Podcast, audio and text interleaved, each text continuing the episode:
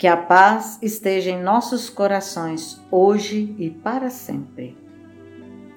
Jesus sempre condenou com veemência as práticas meramente formalistas de religiosidade e jamais incitou a ideia de que seja suficiente a aceitação deste ou daquele credo para que alguém tenha assegurado a sua entrada nas mansões celestiais.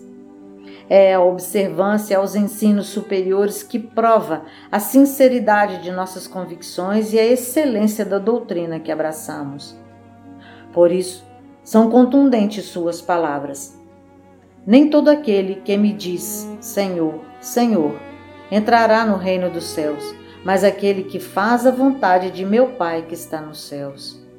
Muitos naquele dia hão de dizer-me: Senhor, Senhor, porventura não temos nós profetizados em teu nome, não expelimos demônios em teu nome e não fizemos em teu nome muitas maravilhas?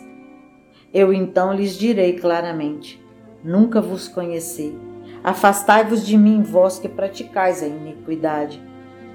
Quando temos olhos de ver, experimentamos ao contato com o Evangelho emoções indefiníveis.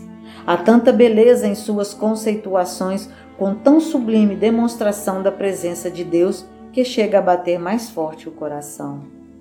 Com as luzes trazidas por Kardec, caíram por terra seculares concepções ingênuas de teologias que confundiram os ingênuos e decepcionaram os espíritos mais lúcidos.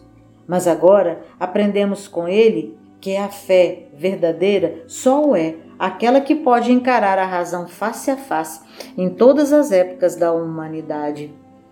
E em suas elucidações há o mais vigoroso apelo jamais feito ao homem em favor de sua própria edificação, impondo por força de argumentação lógica e inequívoca normas de importância fundamental. Não bastará clamar Senhor, Senhor, para atravessarmos vitoriosamente as portas da iluminação espiritual para a vida eterna.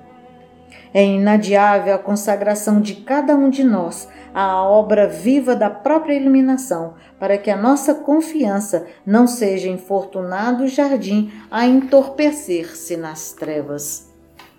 Compreendamos que se Jesus admitisse a fé inoperante como penhor de vitória na vida, não teria descido da glória celestial para sofrer o convívio humano, testemunhando no próprio sacrifício as suas grandes lições.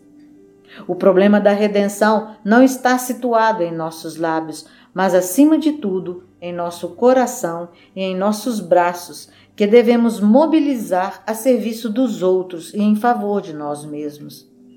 Apliquemo-nos, pois, à ação permanente do bem e, convictos de que a cada um será dado segundo as próprias obras, procuremos a nossa posição de servidores no abençoado campo do mundo, que nos oferece recursos sublimes à sementeira de nossa felicidade imortal.